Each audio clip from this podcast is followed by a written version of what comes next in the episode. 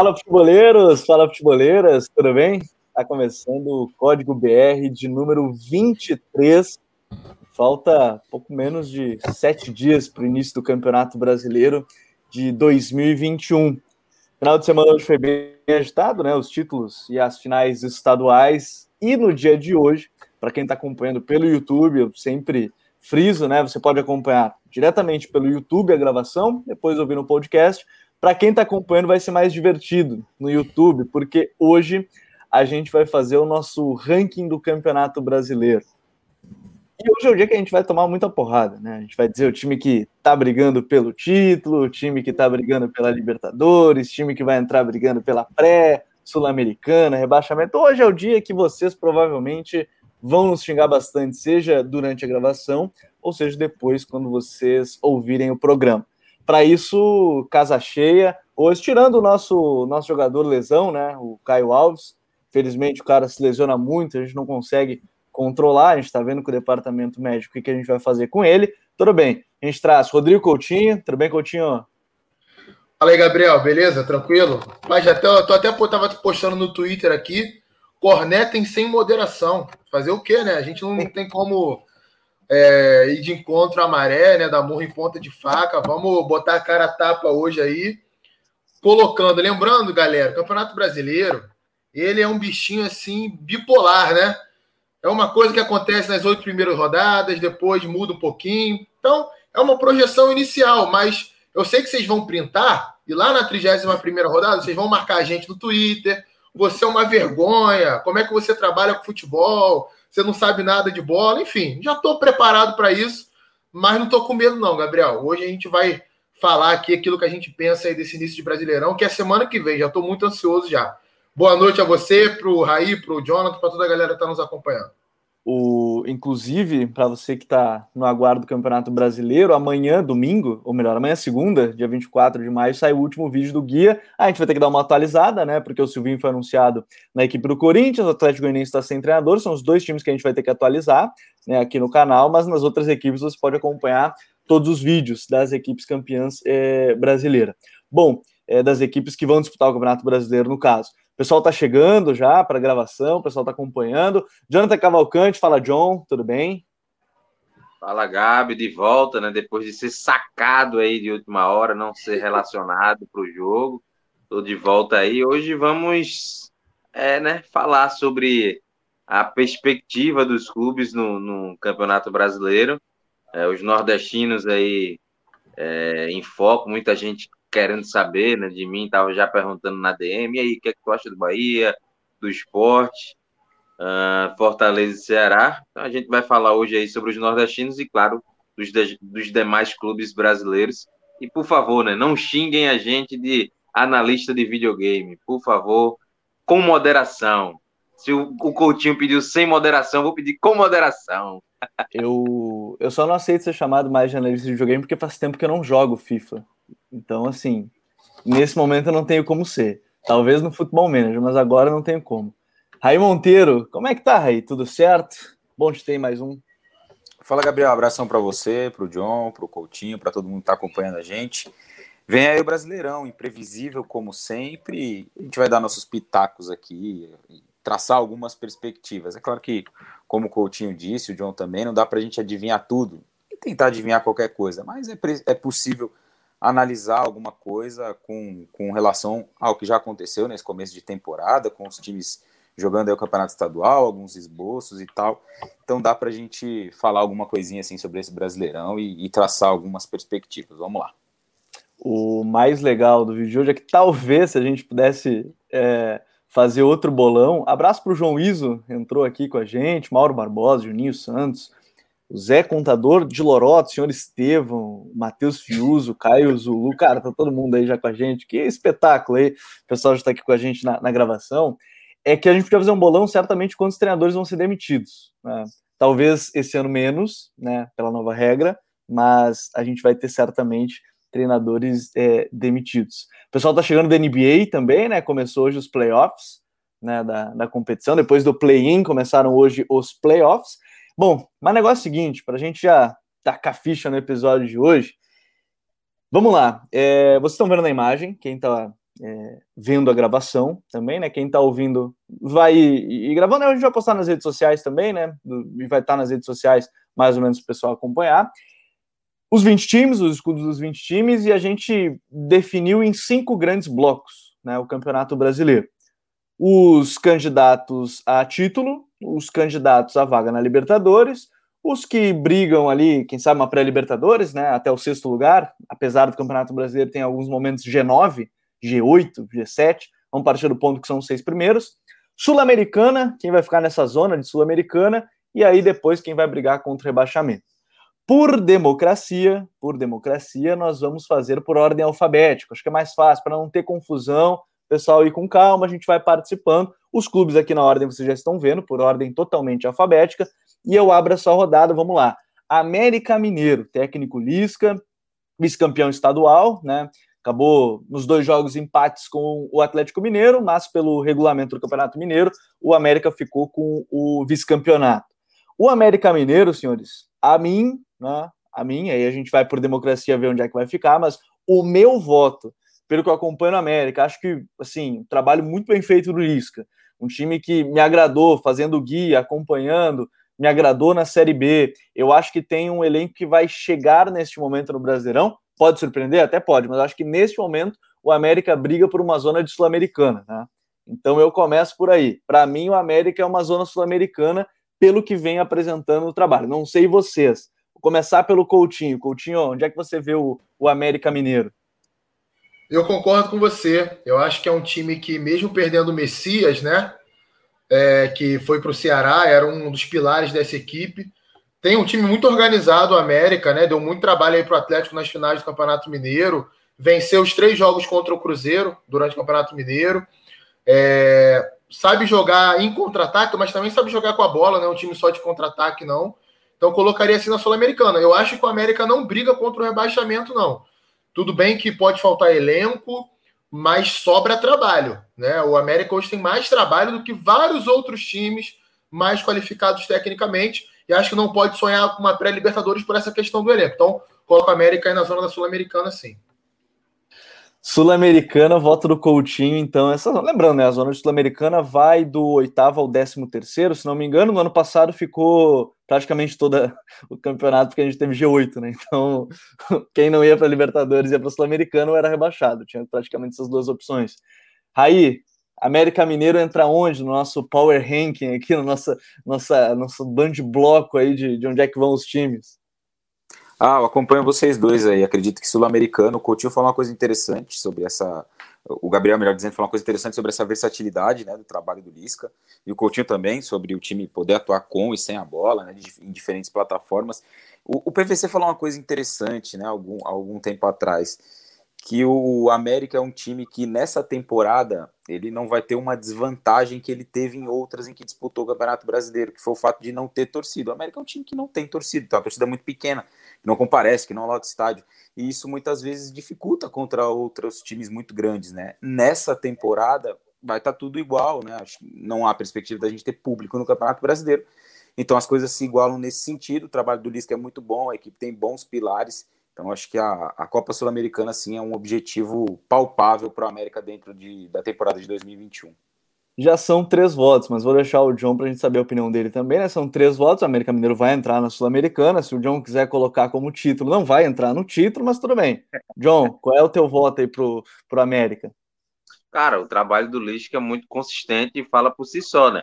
E se a gente analisar, como a gente está se predispondo a analisar esse início de brasileiro, o América entra na frente de algumas equipes. Entra na frente do Atlético Goianiense, que perdeu o comandante, entra na frente do Cuiabá, que não vem com um início bom de temporada, apesar de ter uma sequência de vitórias muito grande no campeonato estadual. O Fortaleza recém mudou de comando, então está iniciando um processo. O esporte, da mesma forma, já são quatro equipes. Então, veja, o time do América entra um degrau acima dos demais. Por isso, é, eu vejo que vai brigar, sim, de fato, pela Sul-Americana. Mas é bom a gente ressaltar que é um campeonato extenuante, viagens longas, o elenco do América Mineiro não é tão grandioso, tá buscando algumas peças aí, como tá chegando agora o, o Alan Ruschel, para dar um pouquinho mais de experiência na lateral direita. Então, é um time que vai brigar, tem uma consistência defensiva muito boa, mas é, é claro que a gente tem que ponderar isso para depois ninguém tá falando aí, ah, botaram o América aí como Sul-Americana, tá brigando para não cair. Mas eu acho que é, é, é, disso aí, é esse, esse, esse nível aí, de Sul-Americana brigando para não cair, muito pela questão do elenco enxuto. Mas a Sul-Americana é, é, uma realidade para o Lisca. É, eu acho que aí o, o, Vida Malocada já botou que o América nunca conseguiu permanecer na Série A, uma situação máxima obtida de 40 pontos. A história pode mostra esse contrário, né? Pode ser que o Lisca consiga fazer algo diferente. Abraço para todo mundo que está chegando. E se você quiser fazer, montar o seu e nos marcar, tá na descrição do vídeo, inclusive, é, na descrição do podcast também, se você quiser montar o seu e marcar o Futre, que a gente vai compartilhando a opinião de todo mundo. Bom, vamos para o trio de Atléticos, então. Vou começar pelo, pelo, pelo Raí. Raí, Atlético Paranaense. Você acompanhando muito, inclusive, pela Comebol TV, né? Fazendo jogos do Atlético Paranaense. Acho que o Furacão vai entrar em qual bloco desse, desse campeonato brasileiro aqui no nosso ranking? Cara, eu fiz todos os jogos, né, até agora do Atlético na, na Sul-Americana e é um time que tem oscilado bastante, tem muita dificuldade em concluir chances em gol. É um time que marcou um gol por jogo, né? Ganhou três jogos por 1 a 0 perdeu um por 1 a 0 também. Então tem até uma defesa sólida, né? O jogo que perdeu foi muito mais ali um. um nem foi um confronto que foi massacrado e tudo mais. E em casa, nos, nos, jogos que fez, dois jogos em casa, manteve aquela tônica de um Atlético que a gente viu nas últimas temporadas. Um time que amassa o adversário, que o coloca para trás, que pressiona muito mas que tem um problema muito grande de contundência, né? Acho que o Atlético, eu, eu, li uma matéria, não me recordo o número exato, acho que 12 ou 13 finalizações em média para conseguir fazer um gol, isso dentro da Copa Sul-Americana nessa temporada. É, o Atlético tem dois bons laterais, o Abner e o Kelvin, né, laterais que apoiam com muita qualidade. Tem o Nicão bem outra vez, o Carlos Eduardo, jogador de velocidade. O Vitinho tem ganhado cada vez mais espaço, tem jogado bem. O Renato Kaiser, um definidor ali com, com alguma qualidade mas é, é um trabalho que está começando, né, do Antônio Oliveira, treinador português, tem poucos jogos, o Atlético tem a questão de jogar o campeonato estadual com um time mais alternativo, né, não joga com o seu time principal na maioria das vezes, com aspirantes e tudo mais, então por essa questão de ser um trabalho novo, um trabalho que está se iniciando e um time que ainda não conseguiu engrenar um campeonato longo com outras competições, outros percalços, e acho que o Atlético não tem um grande elenco do ponto de vista de qualidade, acho que é um time para ficar aí com vaga na Sul-Americana de novo, considerando que a gente vai ter um G6 no Brasileirão. Se abrir aí sete, oito, nove vagas, aí o Atlético pode brigar por uma vaga na Libertadores via Brasileirão. Caso isso não aconteça, que é muito difícil, o Atlético, na minha visão, vai bater um teto de Sul-Americana aí de novo o melhor do campeonato brasileiro é que a gente parte, às vezes, de um campeonato que o, quase metade dos times vão para a Libertadores da América. Mas lembrando, né? Você, quando está ouvindo, vendo, a gente está falando de G6. Né? Pré-Libertadores, G6. Não estamos considerando possibilidade de 8. Pode acontecer? Com toda certeza. A gente está vendo a Libertadores que tem chance de todo mundo passar, poder aumentar. Mas a gente parte do ponto que é G6, ali na pré-Libertadores. Eu, particularmente, eu, eu tava pendendo muito entre pré-Libertadores e, e Sul-Americana, mas acho que o Atlético, ele talvez o, o, que tem feito o Antônio Oliveira, e uma coisa que não me, me agrada ultimamente no Atlético, e que o Atlético tem mostrado isso também nos outros campeonatos, é que faz um primeiro turno sempre abaixo tem que se recuperar no segundo. O Atlético, nos últimos dois anos, teve que se recuperar no segundo turno, fez boas campanhas no segundo turno, e aí beliscou quase Libertadores, no caso, na temporada passada. Eu acho que esse ano é, pode até surpreender com uma pré-Libertadores, mas pelo que eu acompanhei até o momento, apesar de alguns jogos que eu gostei do que o Antônio Oliveira fez, eu acho que neste momento o Atlético ainda é sul-americana. Não sei você, John, o que, que você acha? Olha, o Atlético, por tudo que o Raí colocou, né, por não atuar com a sua equipe principal, é, com uma grande frequência, né, se limitando mais à Sul-Americana em alguns jogos do estadual, fica uma grande incógnita, né? Por esse início de trabalho do Antônio Oliveira. Claro, a gente já tem alguns jogadores que são os pilares, como o Nicão, uh, o próprio Kaiser já vai para a sua segunda temporada, é um cara que dentro da grande área conhece bastante ali do riscado. Mas eu também vou aí na, na Sul-Americana, porque a gente não vê um elenco capaz de, de brigar por, por coisas tão, tão grandes, né? Não tem nenhum jogador assim diferente no Atlético. Eu vejo até nas categorias de base. Na, nas categorias de base, o Atlético tem bons valores, né? Tem o Renato, que está no sub-20, foi artilheiro do sub-17 ano passado. O Emerson, no sub-17 hoje, está fazendo um início de temporada muito promissor. É um grande atacante, está nascendo uma grande estrela no futebol brasileiro. E tem o Biro, Biro que passou pelas categorias de base do esporte, está emprestado aí, tem opção de compra. É um zagueiro que joga como volante, tem uma qualidade imensa. Eu acho que o Atlético, se utilizar novamente as suas categorias de base, pode dar esse salto de qualidade. Mas, pelo que eu vejo do elenco hoje, vai brigar por uma Sul-Americana tranquilo, fácil. Vai fazer um campeonato de regularidade. Campeonato de regularidade ótimo. Essa, essa é uma boa frase também. Já já tá no CAP, sim. Outro jovem, outra jovem promessa muito boa. Ele e o Emerson são dois garotos muito bons. É, o, Felipe Hack e a Monique Silva até lembram que o Atlético Paranaense joga amanhã, segunda-feira, né, dia 24, com o time principal do Campeonato Paranaense, né, inclusive nessa, nessa briga pelo título. Como já deu três votos, eu vou dar o direito para o Coutinho começar falando do Atlético Goianiense já, porque se o Coutinho falar que o Atlético Paranaense vai pelo título, a gente não vai colocar o voto dele lá em cima, não vai valer quatro votos dele, não. Três ah, votinhos lá para o Atlético na Sula. Ah, eu, eu, concordo, eu, concordo, com vocês, concordo com vocês. Acho que é por aí mesmo, né? É, enfim, não tem muito mais a acrescentar. Vamos passar aqui para o Atlético Goianiense. É, acho que vai brigar contra o rebaixamento, por quê? É, acho que essa mudança de comando, né? Pelo menos até onde eu tinha visto, vocês podem me ajudar, se eu estiver errado, até o momento não confirmaram o novo treinador. Ou já confirmaram? Ainda não, é membro da comissão fixa ainda por enquanto, Eduardo Souza, é. se não me engano. É, provavelmente deve começar lá o João Paulo Sanches, né? Que vinha treinando lá o time sub-23. Ele já fez esse papel interino no passado também. Ele até conseguiu fazer alguns bons jogos ano passado no Atlético Goianiense. É, e eu, sinceramente, achei a demissão absurda. Né? Eu não sou um grande fã do Jorginho como treinador, mas esse trabalho dele no Atlético Goianiense, o time vinha engrenando, vinha fazendo bons jogos. Nada de outro mundo, nada sensacional, mas muito competitivo para o Campeonato Brasileiro. Que poderia se colocar ali numa região sul-americana mais uma vez.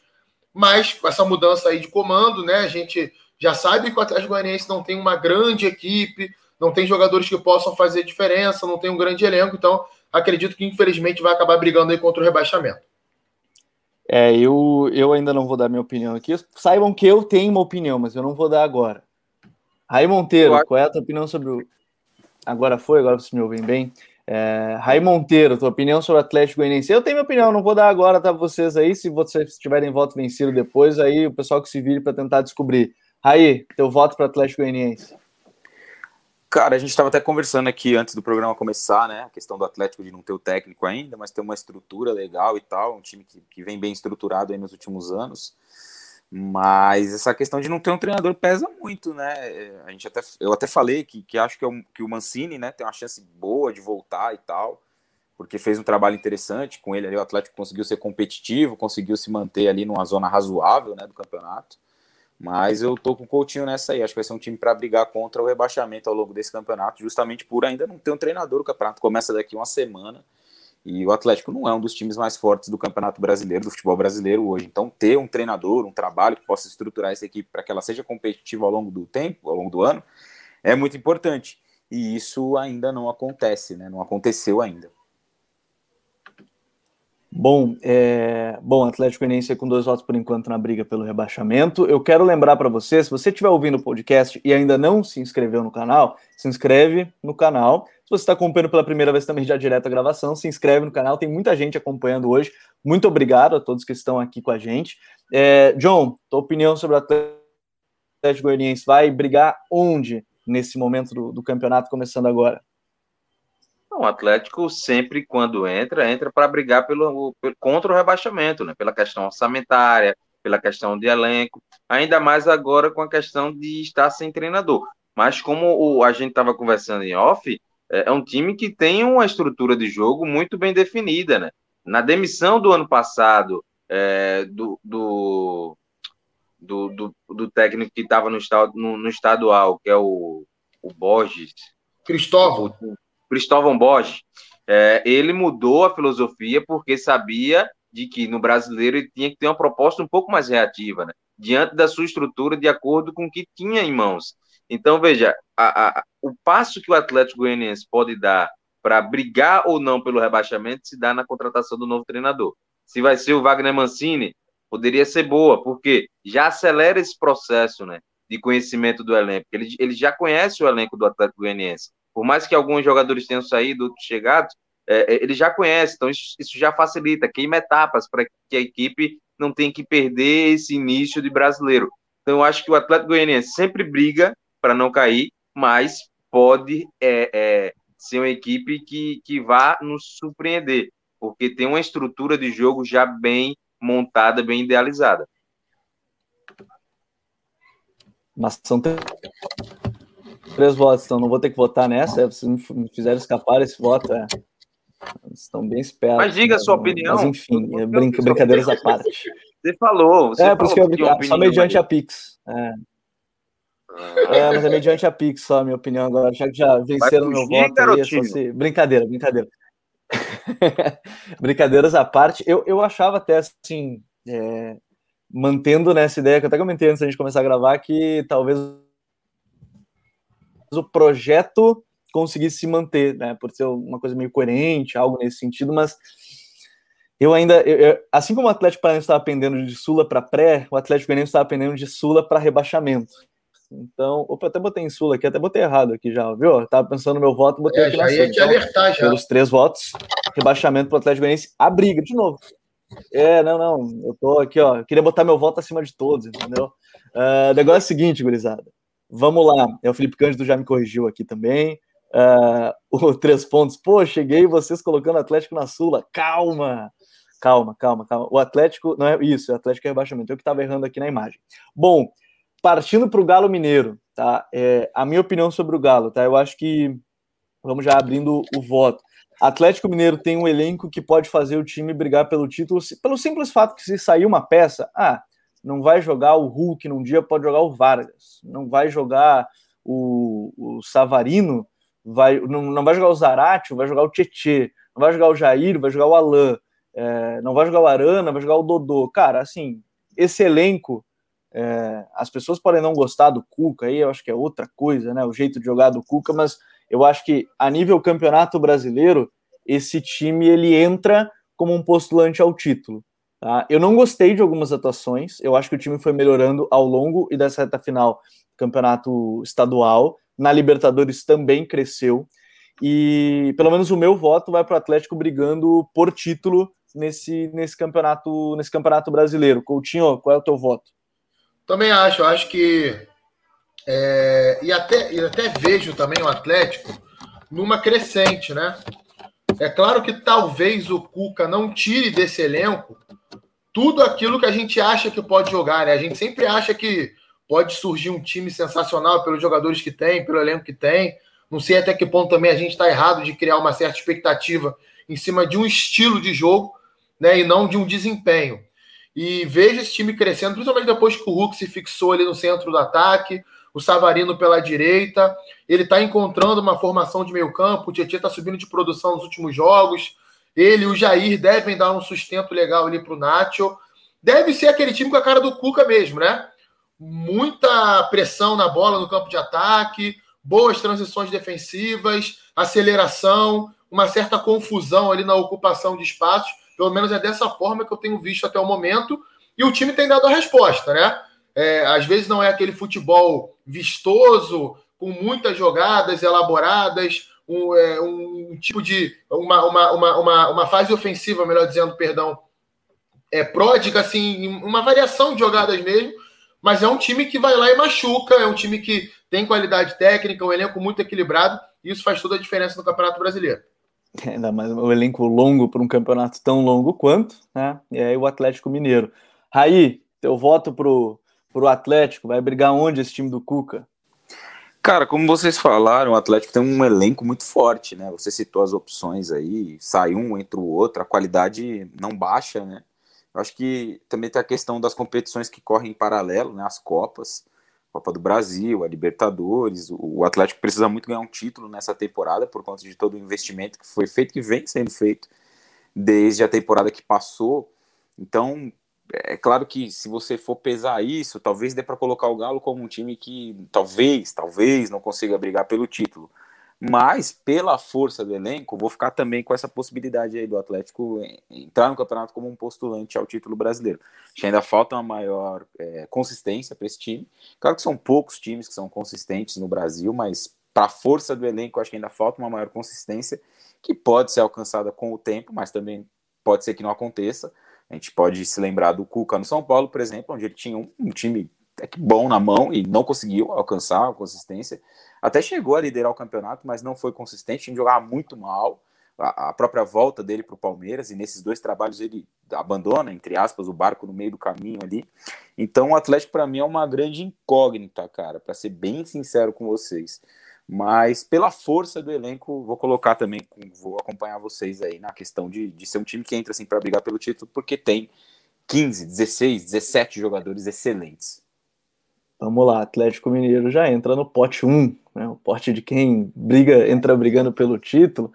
Uh, John, eu vou, vou te dar as honras de abrir já o Bahia, né? Bahia campeão da Copa do Nordeste, né? Então vou começar contigo agora nosso querido Bahia, do técnico Dado Cavalcante, que foi bicampeão da Copa Verde com o Paysandu, que inclusive hoje foi campeão estadual, depois de uma virada histórica contra a Tuna. Negócio é seguinte, John, Bahia entra onde nesse Campeonato Brasileiro? Olha, o trabalho do Dado é muito promissor, né? Desde a temporada passada, pegou uma terra arrasada do Mano Menezes, conseguiu dar uma consistência à equipe, livrou-se do rebaixamento.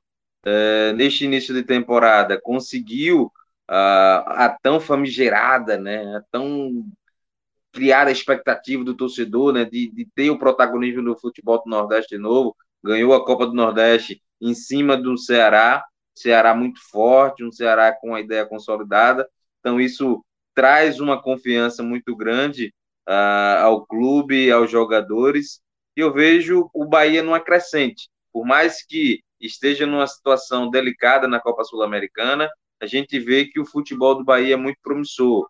Tem ali uma trinca de meio muito interessante e muito complementar, né? O Patrick, o Daniel e agora a chegada do Tassiano. Tem o Gilberto, o Rodriguinho e o Rossi também atuando bastante. O Gilberto matador dentro da grande área, o Rodriguinho flutuando bastante, é, gerando o jogo, se aproximando.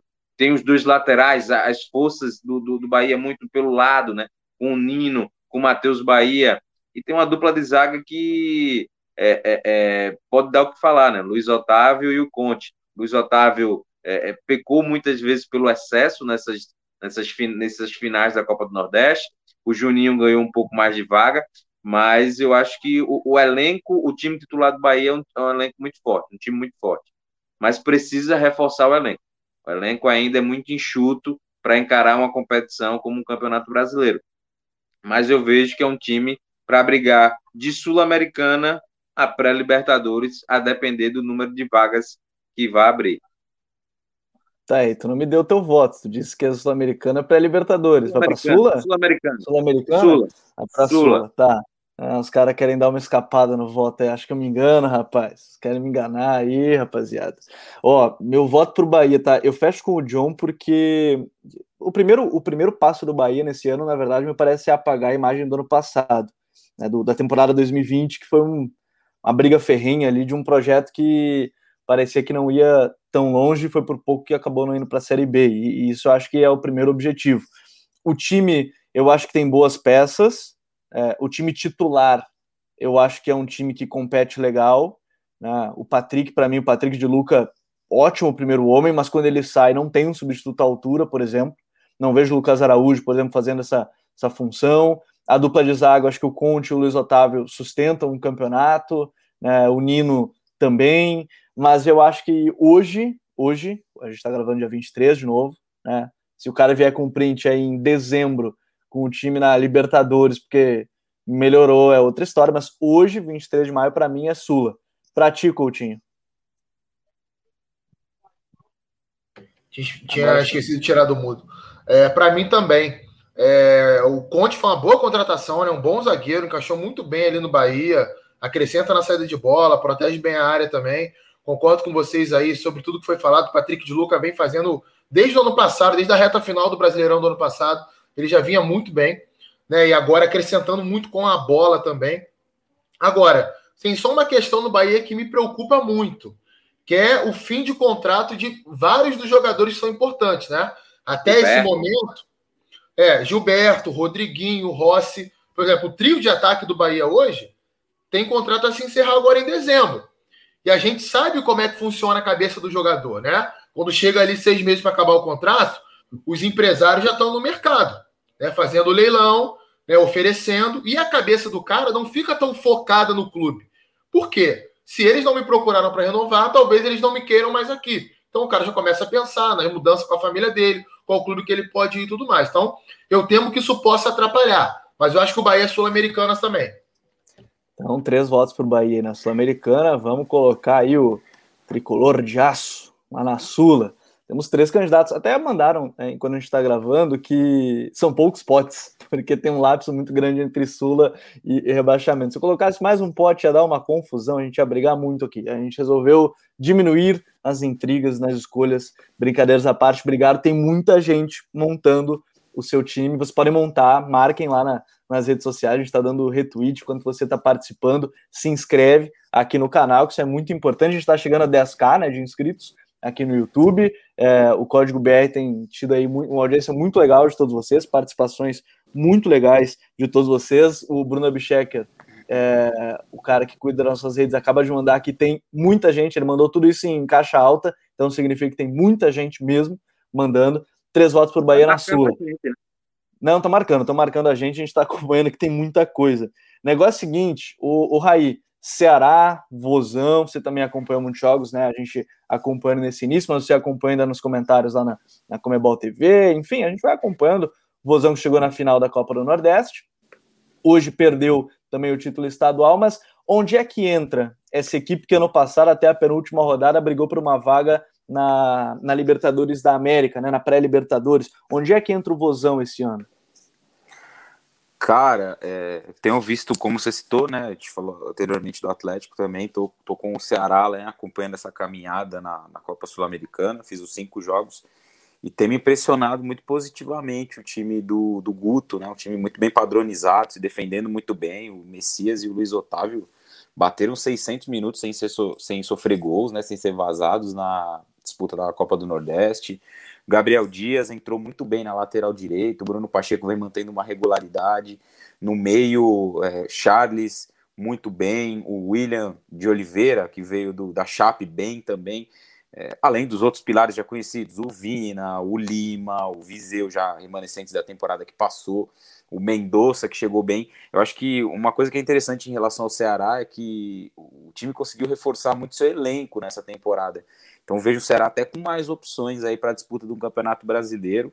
E na minha visão, um time que vai poder brigar por uma pré-Libertadores nessa temporada. Vejo com, com muito bons olhos o trabalho do Guto em 2021, um time bem padronizado, com um elenco mais forte, com bons pilares, então com, com boa chance sim de conseguir furar o teto e chegar a uma, uma Copa Libertadores, quem sabe. Agora eu tenho um desafio enquanto a gente grava para todo mundo que está acompanhando, que é o seguinte: a gente está com 160 simultâneos. Quero ver vocês mandarem para os amigos, marcarem a gente chegar a 200 ainda durante a gravação, tá? A gente chegar a 200 aí durante o, a gravação do código BR. A gente tá, deixa eu acompanhar aqui, com quantos likes, porque 90 likes e 160 assistindo. Vamos chegar a 100 likes, né? Enquanto a gente está gravando o episódio. Bom, John, Ceará entra em qual pote? Cara, o Ceará muito forte, né? Muito forte. A temporada dele diz muito, né? Apesar de não ter conquistado o título da Copa do Nordeste, de ter perdido hoje uh, o título cearense, mas é um trabalho muito consolidado, né? Do, do Guto Ferreira, né? Se reforçou bastante, como bem já apontou o Raí, uh, mas me preocupa alguns pontos. Me preocupa principalmente a, a questão da, da dinâmica na saída de bola, né? A gente sabe que o time tem uma predisposição para buscar um jogo mais vertical, mais acelerado, é, de condução, de um contra um, até pelas características dos jogadores de frente, né? O Vinícius, o Vina, uh, o Lima e também o Mendonça.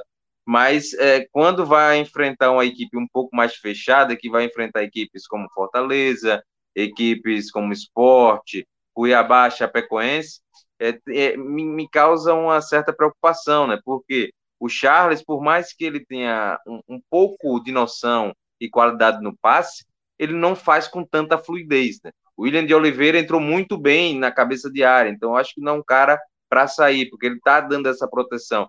Mas o Charles eu acho que poderia até é, dar lugar ao Fernando Sobral, cara que tem um pouco mais de intimidade, faz essa jogada fluir um pouquinho melhor e aumenta a rotação da dinâmica do, do, do clube cearense. É um clube que, para mim, vai brigar por Sul-Americana. Sul-Americana, uh, por, porque eu estou olhando para um G6. Um G6 é um pouco mais complicado. Se por acaso vier abrir G8, o Ceará, claro, vai estar tá ali naquele bolo e vai brigar por uma vaga na Libertadores. Mas por tudo que eu vejo, e ainda mais, vale ressaltar, a, a, a chegada do Messias fazendo dupla do Luiz Otávio e, e a, os poucos gols que o time sofreu nesta temporada é, é um contraponto ao que aconteceu na temporada passada. O time do Ceará não, não, não é que fez uma má temporada, mas o Vina ele foi acima do normal, né? Ele foi um ponto fora da curva. O time do Ceará sofreu muito na temporada passada com gols. E esse ano a, a promessa é que o time não sofra. E se você não sofre tantos gols e tem um Vina um, no mesmo nível ou até melhor, a promessa é que o time consiga fazer um campeonato muito legal. Mas eu acho que é sul-americana. Vamos com calma, pezinho no chão, um, um passo de cada vez, sul-americana. Quando chegar ali faltando 10 rodadas para o final, a gente, a gente pode bliscar uma liberta no segundo turno a gente faz um, um power ranking do que esperar para o segundo turno para não, não tomar tanta porrada também agora que a gente está gravando do, antes do, de começar o campeonato. Meu voto particularmente e, e, eu vi alguns comentários aqui, ah, porque o Atlético na pré-Libertadores a gente está partindo, ah, não, é, o Atlético na Sul-Americana não na pré-Libertadores a gente está partindo do ponto que pré-Libertadores G6, pode ser G8, pode, mas a gente está partindo do ponto G6. Partindo dessa ideia, meu voto no Ceará também é, é, é Sula mas, de novo, assim como o meu voto para o Atlético seria, se fosse G8, que a gente está partindo ponto, botaria na pré-Libertadores os dois. Mas como não é, a gente está partindo ponto G6, eu acho que hoje, neste momento, pelo que vem apresentando, o Ceará é, pode brigar. E aí, quando a gente fala de Sul-Americana, pode ser o sétimo, pode chegar e brigar pelo sexto lugar, pode. Mas eu acredito aí mais nessa colocação, e aí a gente tem três votos, né, nesse momento, para a equipe do, são três votos ou eu já estou confundindo? O Raí votou na, na Sula pro, pro, pro Vozão, né? Eu votei pré-Libertadores. Votou pré? Então, Coutinho, dá o, dá o teu voto de Minerva aí. Se votar na pré-Libertadores, a gente bota no meio termo, a gente dá um jeito. É, rapaz, a gente vai ter que tirar no paroinho para aí, porque eu vou com o Raí nessa. Né? Eu acho que acho que vai brigar por, por pré-Libertadores sim. Acho que uma, fala, uma parte da fala do John é, corrobora aquilo que eu acho, que é a questão da defesa do, do time do Ceará. Tem dificuldade para criar contra adversários fechados, essa questão da saída de bola tem a ver com isso, mas defensivamente vai ser um time muito sólido, né? E um elenco muito equilibrado. O elenco do Ceará, por exemplo, o Ceará tem três jogadores de referência que o Corinthians não tem, por exemplo, para citar um clube que é muito mais tradicional em termos de campeonato brasileiro. Jael, Felipe Viseu e o, e o, e o Clebão. Clebão. Né? É. Então, assim, cara, são craques? Não são craques. Mas hoje estão no nível acima do, dos centroavantes que o Corinthians tem. Mesmo o Jô tendo muita história no futebol, mas a gente sabe que hoje ele não tem dado a resposta. É, acho que por esses dois motivos, conhecendo o Campeonato Brasileiro, Ceará vai brigar sim por pré-Libertadores. Né? Acho que dá para a gente esperar uma coisa um pouquinho além do Ceará. E para a galera que está já em polvorosa aí no chat, eu vou lançar uma polêmica aqui. Teve um amigo que comentou aqui, ó. Vou até caçar o nome dele aqui. Ah, mas o Ceará não ganhou nem no estado dele, e aí vocês acham que vai para a Libertadores? O Alan Cardoso. Alan, é o seguinte, meu amigo: tem campeão estadual que é rebaixado do Campeonato Brasileiro.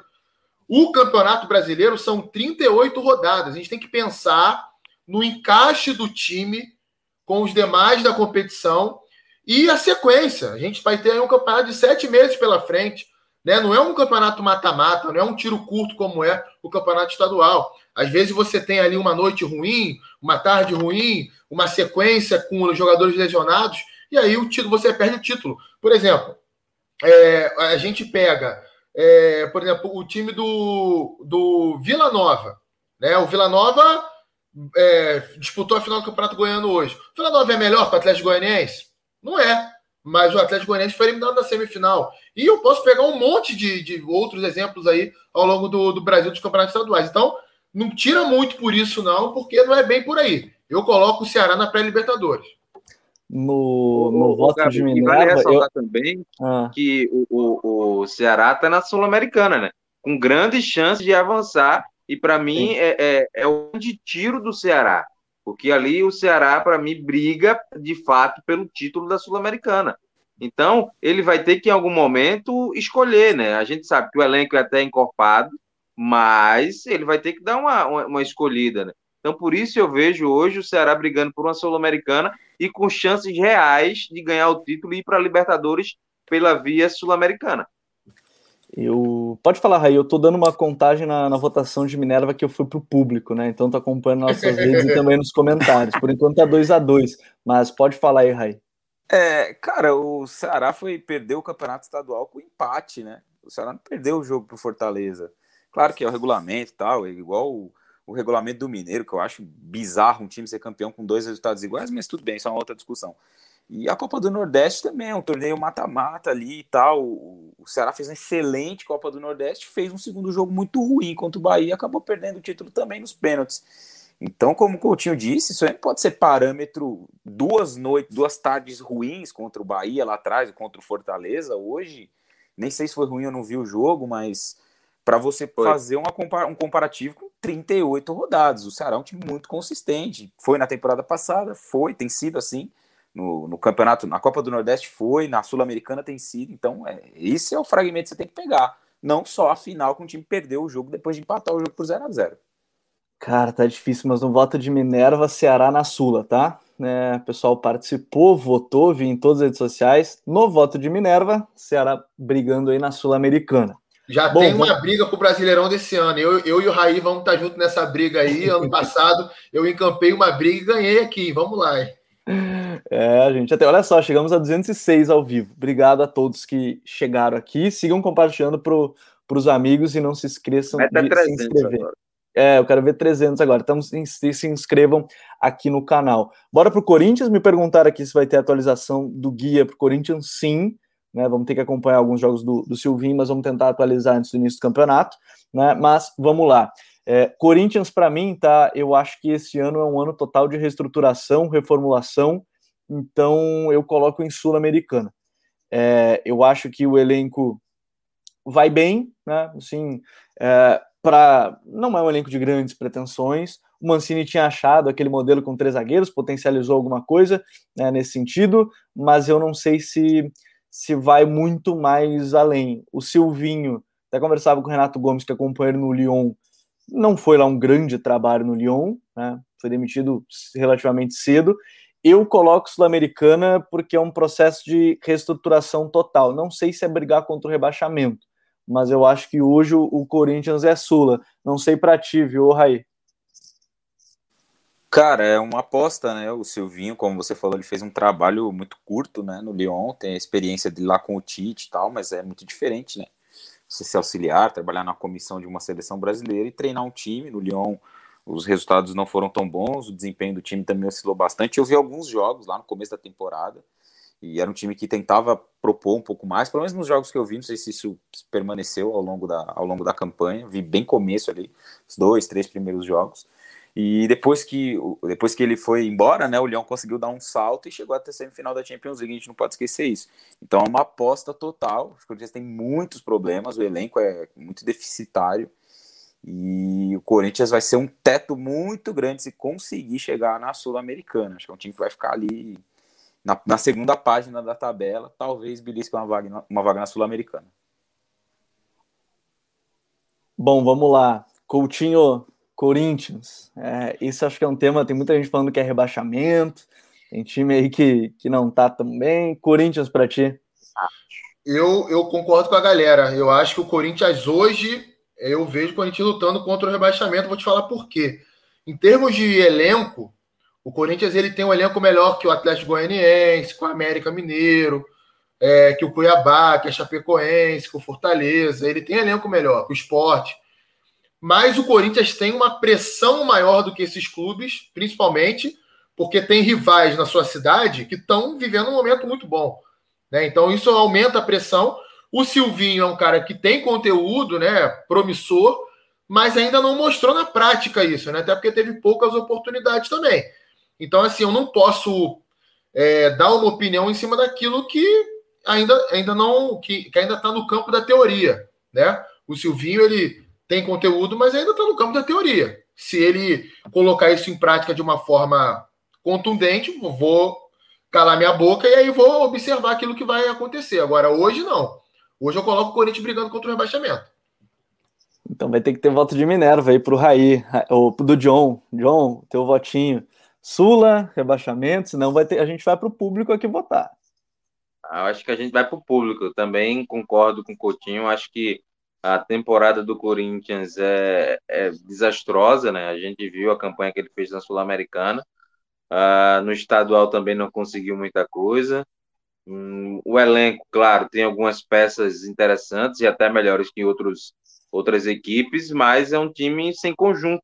É um time, é, é um, tem um, é um bando em campo, né? São vários jogadores que não conseguiram remar para o mesmo lado. Esse é o grande desafio do Silvinho, né?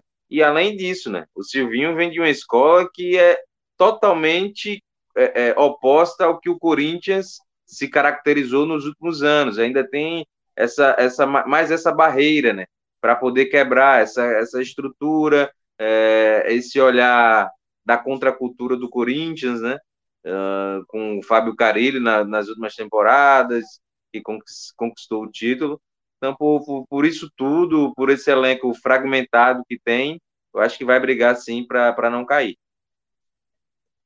Eu tô contando os votos aqui rapidamente. É, na minha. Assim, ó, eu já aviso, eu não sou muito bom de matemática, muito menos matemática ao vivo lendo os comentários, tá? Enquanto a gente está gravando o episódio. Porém, no meu, no meu olho, aqui nos números, o pessoal. O olhômetro no meu olhômetro é Corinthians no, na briga contra o rebaixamento, tá? Eu vi também alguns votos nas redes sociais, mas, cara, é, já, essa aqui é a primeira para já começarem a pegar no nosso pé, já, tá?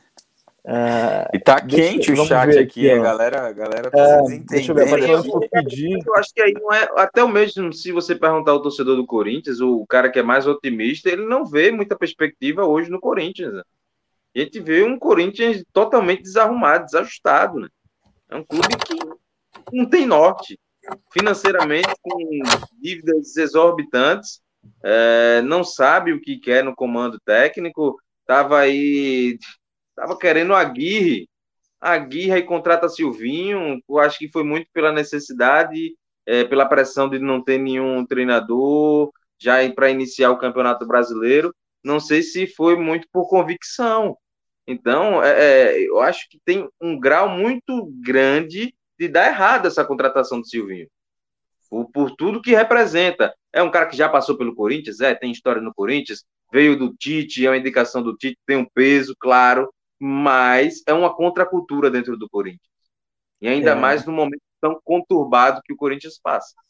Olhômetro, tá? Olhômetro é Corinthians brigando pelo rebaixamento, voto de todo mundo, tá? É essa já é a primeira aí que vocês vão printar. Os torcedores corintianos mais fervorosos vão printar essa. Vamos adiante, né? A gente já está com 50 minutos de episódio hoje, né? Um episódio um pouco mais longo, já que a gente está falando dos times todos do, do, campeonato, onde é que eles entram. Cuiabá, hoje vou é abrir meu voto. É, hoje é mais longo. O Cuiabá, tá?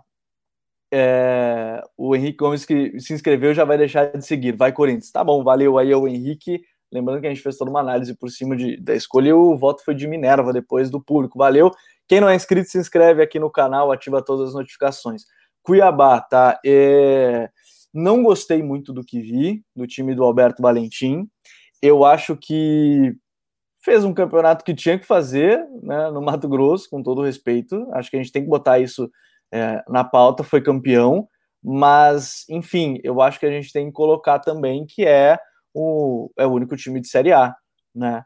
Então eu, eu parto desse ponto, mas eu não gostei das atuações, muitos jogos decididos basicamente em contra-ataque, né? Basicamente em contra-ataque, jogadas de velocidade, não foram muitos é, é, assim, uh, em jogadas ofensivas, jogadas bem trabalhadas, eu, pelo menos do que eu vi. Pode ser que surpreenda no campeonato? Até pode, mas eu, particularmente, hoje coloco o Cuiabá na briga pelo, pelo rebaixamento. Raí, onde, onde é que tu bota o Cuiabá? Ah, vou contigo, Gabriel. Acho que você acompanhou mais do que eu aí essa trajetória do Cuiabá, até para poder fazer os vídeos, né, escrever e tudo mais. Então vou contigo aí contra o rebaixamento Cuiabá. Coutinho, ou melhor, vou com o John antes. John, qual é o qual é o teu voto? Não, Cuiabá, iniciante né, na, na Série A do brasileiro, tem todo esse impacto. Uh, claro que tem alguns jogadores já rodados, já acostumados a disputar uh, essa competição. Uh, tem um treinador que já conhece muito bem. E eu acho que passou muita dificuldade na, na, no estadual por querer já chegar com um modelo um pouco mais azeitado para disputar a Série A, porque eu acho que tinha condições até de é, elaborar um jogo mais propositivo, mas por tentar já chegar na Série A mais consolidado, um modelo de contra-ataque, é, defesa em bloco baixo, optou por esse caminho um pouco mais difícil no estadual. Pode surpreender, pode surpreender nas primeiras rodadas, mas eu acredito que não tenha fôlego, porque o elenco não é um elenco robusto, não é um elenco que a gente pode trocar um Cleison é, e chegar outro atleta para poder fazer a diferença. Eu acho difícil, mas vai brigar ali até o final contra o rebaixamento. Bom, três votos já nessa luta do Cuiabá. O João Boris falou é, sobre o Silvinho ser contra a cultura. Eu, eu, aconselho, inclusive, o texto do Renato Gomes Rodrigues, lá no Lyon. A primeira frase dele é que ele gostava de um futebol ofensivo no 4-3-3. A gente parte desse ponto. É claro que ele foi auxiliar de treinadores que não são, é, talvez a palavra não seja ofensivo, mas pelo menos palavras do Silvinho são essas, viu, João? Tem no site, e a gente postou aqui no Twitter também. É, o link é bem legal, acho que tem, dá para ter um, uma ideia melhor do que, que é o trabalho do, do Silvinho. Coutinho, vamos adiante. Chapecoense. Chapecoense vai brigar aonde, hein? É, eu acho que o Cuiabá é rebaixamento mesmo, concordo com vocês, né? É um time, é um time de Série B que vai jogar a Série A, em termos de qualidade do elenco, né? E, e a Chapecoense, até pela, pelo orçamento que tem, muito, muito restrito, né? Ainda mais restrito do, do que do Cuiabá, também não conseguiu montar um time assim para se destacar na Série A. A própria diretoria da Chapecoense admite isso, né? Sabe que o título para eles é ficar na 16 posição. Então, é, se eles mesmos estão dizendo isso, é, é, quem sou eu para dizer o contrário? Teve mudança de treinador aí, né? O Humberto Lousa foi para o esporte, chegou o Mozart aí há um mês, né? ainda está implementando, implementando perdão, aquilo que ele acredita. Então, é a luta contra o rebaixamento também a Chapecoense. Bom, é, luta rebaixamento para Chape, o voto do, do Coutinho. Raí, teu voto para Chape. Ah, vou acompanhar o relator, né? A, a Chape fez uma, uma, Série B excelente na temporada que passou, mas tem a troca de treinador, o, alguns jogadores que saíram e tal. Então, é uma equipe que volta à, à primeira divisão numa, numa, situação muito diferente, né? Daquela que voltou a muitos anos, depois passou aquele período sem sofrer na primeira divisão até vir tudo que aconteceu e, e, o rebaixamento, enfim. Então é uma reconstrução natural que o time inicie, que entre na Série A, brigando para não cair de novo. Meu voto é na Chape também nessa briga, viu? Acho que vai ser complicado, não, não gostei muito também dos jogos. É um trabalho de início aí do Moser, mas não, não sei, não vejo um elenco capacitado para isso. Bom, vamos adiante. Flamengo, cara, o Flamengo não, eu não sei se ele gera debate em si, de onde é que ele vai entrar, John, no pote. Mas eu não sei. Bom, vou começar por ti. Qual é a tua opinião sobre, sobre o Flamengo com, com o Senna? Cara, okay. o Flamengo. O Flamengo a gente não tem nem medo de errar, né? Pelo elenco. Não é, tem. Tudo isso. Não, é, não tem, não tem nem medo de errar, é briga por título, pô, briga por título pelo elenco, pela força. O trabalho do Rogério Senna pode ser contestado em alguns aspectos? Pode. É, tem muita, muito problema na bola parada em escanteio, sofre muitos gols. Mas tem um elenco muito forte, ele tem o um controle nas mãos. É, tem um jogador capaz de definir a qualquer segundo, que é o Gabigol. Tem o Gerson aí, claro, tá aí para sair ou não sair, vai ter uma reposição à altura. Tem o João Gomes chegando ali, encostando, é uma, uma peça interessante mas é um, Flamengo com um elenco muito forte e acostumado a título. Né? E acostumado não, não no sentido de, de, de tipo, ah, já ganhei, mas continua com fome. É, é incrível isso para o cenário brasileiro, né? A gente não está acostumado a vivenciar isso. A gente muitas vezes vê uma equipe ganhar no ano e depois é, ela se desfazer porque os caras se acomodaram. No Flamengo não existe acomodação. Os caras estão brigando, os caras querem fazer história. Então, por isso que eu acho que o Flamengo vai brigar pelo título. O que eu mais gostei do nosso ranking até agora é que não tem ninguém na Libertadores e para Libertadores já foram nove times, rapaziada. É isso que eu tenho para dizer para vocês, tá? Uh, Coutinho, Flamengo do do, do Sene briga onde? Título também? Ah, cara, é, para mim é briga por título, não só brigar por título, como para mim é o principal. Na verdade é para defender o, o, bicampeonato seguido, né? Pode ser é, a briga e, pelo, pelo tri. E pode chegar ao tri, né? Que seria único na história aí do, do, do Flamengo, né? Se eu não me engano, só o São Paulo conseguiu esse feito. O São Paulo 5, 6 e 7, né? São Paulo 5, é, 6 e 7. E aí o Flamengo tem até um bi, 8-2, 8-3, mas é, não, não tem um tri. E acho até que é o principal candidato, tá? Já vou falar aqui que, para mim, é o principal candidato ao título, porque quando o Flamengo está concentrado e está intenso, ninguém joga melhor que o Flamengo no Brasil hoje ainda não. É, o São Paulo e o Palmeiras ameaçam de perto, na minha visão. O Grêmio está bem, o Atlético está melhorando, o Inter tem um potencial de crescimento, mas acho que se eu tivesse que falar, diz um aí, eu vou falar o Flamengo. Falei 5, 6 e 7, 6, 7, 8. 5 foi o Corinthians, campeão em 2005. Perdão a, a pequena confusão. Raí, o meu voto é para título, mas enfim, Raí, teu voto. Ah, é isso. Acho que não tem muito o que acrescentar em relação a essa questão. O Flamengo é um time que vai entrar para brigar para ser tricampeão brasileiro, né? Igualar esse feito do São Paulo aí, como você citou. Eu só queria falar uma outra coisa em relação a isso, né? Em relação a esse trabalho do Fluminense, do, do Rogério no Flamengo e que está muito chato a histeria de, de, uma parte grande das pessoas em relação ao trabalho do Rogério, né? Muitos torcedores não conseguem se, se dar o prazer de curtir um título, tudo bem, para o Flamengo, né? Muito diferente, por exemplo, São Paulo foi campeão paulista hoje, são coisas muito diferentes. São Paulo tinha uma fila enorme, então o Campeonato Paulista para o São Paulo era uma Copa do Mundo, como eles diziam lá dentro mesmo. Mas para o Flamengo, o estadual é mais um título, não há muita competitividade dentro do Rio de Janeiro. Mas o Flamengo, eu, eu, vi o jogo de ontem, né? O Flamengo fez um bom jogo contra o Fluminense, não sofreu em nenhum momento ao longo do confronto. Claro que poderia ser melhor, algumas peças poderiam ter rendido mais. O time tem problemas, sofre muitos gols, a bola aérea é uma questão, o time tem problemas ainda quando se defende, mas passa muito, muito longe de ser uma porcaria o trabalho do Rogério, algo descartável que tem que trocar para amanhã, né? Então, só queria registrar isso aí, que eu acho muito chato, essa histeria em cima do trabalho do Rogério, essa perseguição por parte de muita gente que torce, muita gente que analisa também, ou que tenta analisar o jogo, uma perseguição muito, muito, muito chata em cima do Rogério, para não dizer outra coisa. Bora, bora adiante. Meu voto também do Flamengo é, é briga pelo título, enfim, elenco, time, enfim, tá muito bem.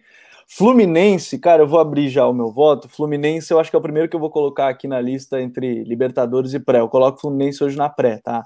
Acho que o time do Roger ainda tem algumas questões a evoluir, tem, mas eu acho que o Flu ele tem um bom time para competir, bem legal no campeonato. É, tem um bom treinador, a defesa está muito bem. Acho que o Nino e o Lucas Claro foram uma parceria para lá de interessante. Calegari na lateral direita, acho que o Martinelli ali pelo meio, Nenê Fred, o próprio Kaique. Eu voto, eu voto particularmente no Flu, é, é pré-Libertadores. John, tu acompanha também o Roger aí, também no, no Bahia e tudo mais. O que, que você imagina do, do, do Flu aí com o Roger? Cara, é, é, eu na primeira parte do Fluminense, se a gente pode dizer assim, o Fluminense estava fazendo um, bons jogos, né? Mas depois desse, desse jogo com o River é, em casa, não, não, sei se foi, foi, o River, meu Deus. Acho que foi o River que o time teve Santa uma Fé. queda. Santa, Santa Fé. né? Santa Fé, né? Teve uma queda muito grande, né? Principalmente o primeiro tempo, a, a, a equipe às vezes não consegue jogar bem, tem muita dificuldade. No segundo tempo, o Roger consegue ajustar, mas nesses últimos jogos, nem no segundo tempo, o Roger tem conseguido ajustar, né? Nem as substituições tem surtido efeito, né? O time tem é, se complicado muito na, na transição, de, de, transição defensiva. Ah, nesse último jogo da final contra o Flamengo, é, o time teve muita dificuldade para sair jogando, claro. A gente tem que ponderar a qualidade do adversário, mas o Flamengo não fez nem tanta força. O Flamengo nem fez tanta força para vencer o Fluminense, é, para recuperar essa bola. O Fluminense que tinha muita dificuldade, né? o Fred vindo buscar muito jogo, estão fazendo com que o time não tivesse tanta profundidade. Uh, então, são aspectos que o Roger ainda tem que ajustar nessa né? dinâmica. Roger, é, é, Fred, Nenê, Kaique. Então, é algo que essa, essa queda num, num período muito próximo do início do Brasileirão preocupa. Então, acho que eu, eu vejo o Fluminense hoje brigando por uma Sul-Americana. Sul-Americana para o Flu, voto do John, meu voto é para Libertadores. Coutinho, teu voto? Para Libertadores, para Libertadores porque é, o Roger ele tem uma questão a resolver e, a, e as finais do Campeonato Carioca deixaram isso muito nítido. Quando for jogar de forma reativa, não dá para ter Fred, Nenê e Kaique juntos. São três jogadores que não contribuem defensivamente. Sobrecarrega o sistema defensivo, principalmente a dupla de volante. E tem o elenco do Fluminense tem opções. Aí você tem lá o Caio Paulista, que tecnicamente está abaixo, mas marca mais. Tem lá o Luiz Henrique, que marca mais. Abel Hernandes. Você tem o Casares, que, em comparação ao Nenê, consegue dar um pouquinho mais de intensidade também. Então, é, tem um bom elenco, tem um bom treinador. Acho que vai ser um time até um pouco mais protagonista com a bola do que no ano passado, mas vejo ele brigando por pré-Libertadores. Aí, teu voto porque tá 2 a 1 um, né? Tá 2 a 1 um aí para pré-Libertadores, teu voto.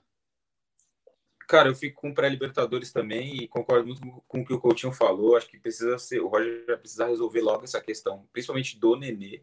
Acho que o Fred um pouco menos, mas principalmente do Nenê. E para conseguir tornar esse time mais competitivo sem a bola. Né? E, e também quero ver um salto aí de um, de um flu mais protagonista dentro dos jogos um time que tenha que reagir menos e que consiga ter mais a bola. Muito diferente do que aconteceu nesses últimos jogos contra o Flamengo, até em alguns jogos da Libertadores, pelo menos no, nos jogos em que eu vi o Fluminense jogar. O jogo contra o River, o, o, o jogo contra o, o Santa Fé lá, foi um time que, que teve pouca posse, se defendeu bem até, mas eu ainda quero ver esse salto, quero ver esse time poder competir mais com a bola também, resolver esse problema do Nenê. Acontecendo isso, acho que é um time que pode sim brigar por uma vaga na pré-Libertadores. Bom, pré-Libertadores, né, aqui o votinho, primeiro time que entra ali no, no bloco central de pré-Libertadores. Fortaleza de Juan Pablo Voivoda. É, agora eu já aprendi, agora eu tô, pá, tô profissional na, na pronúncia do, do treinador, né, o Voivoda. É, sim, vai ficar gravada a live, quem perguntou, também em podcast, né, se você quiser ouvir a live, é, pode acompanhar no, no podcast, só buscar lá no Spotify, SoundCloud, Google Podcast e demais agregadores. Fortaleza, é, John, o que, que te parece o Fortaleza? O Voivoda vai conseguir brigar pelo quê? Cara, é muito incógnita, né? Muito início de trabalho, muito incipiente. A gente viu uma equipe mais intensa, uh, com algumas ideias que ele conseguiu implementar, mas ainda é muito pouco, né? São fragmentos do, do que pode vir a ser um, um, uma equipe do Voivoda por tudo que, que está no início, porque e por eu não ter a, a, a real dimensão do trabalho do Voivoda, eu vou colocar o, o Fortaleza brigando contra o rebaixamento. É, é, um elenco que tem algumas peças importantes, tem o Wellington Paulista, tem o David, uh, tem o Felipe na meiuca, o, o, próprio Felipe Alves é um goleiro de, de muita segurança e também de muita qualidade saindo com os pés. A lateral direita mudou um pouquinho, o Tinga voltou a ser titular, voltou a jogar bem, mas eu, eu coloco o time do Fortaleza brigando contra o rebaixamento. Contra o rebaixamento, voto do John.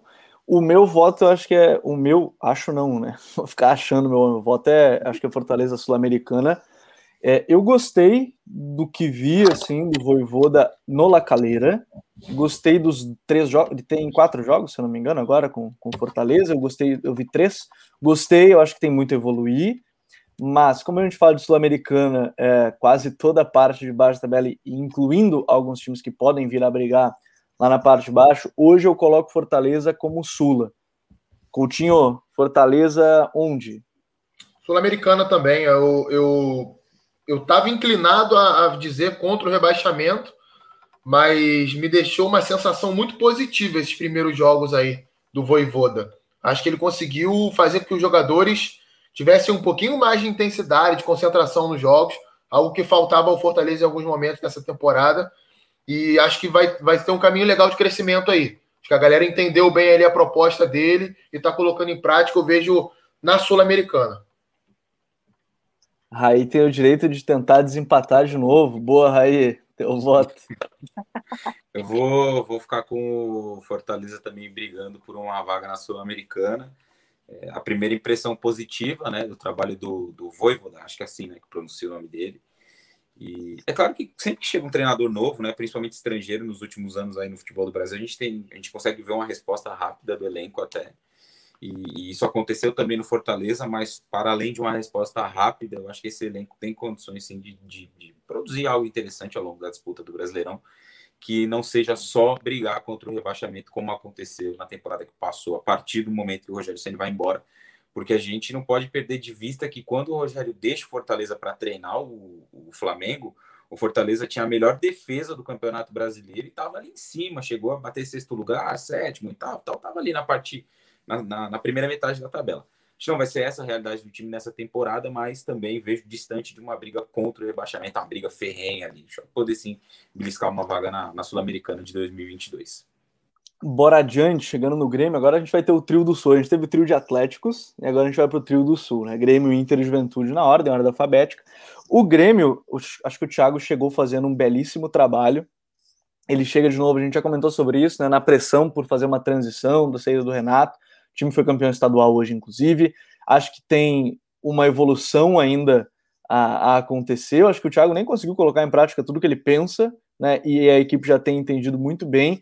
E fator Douglas Costa para mim pesa muito. Né? Por exemplo, se, se a gente estivesse falando hoje do, do Grêmio do Renato, talvez eu colocasse pré-Libertadores quase que por osmose, assim, porque é um time que está acostumado a jogos maiores e chegasse por osmose.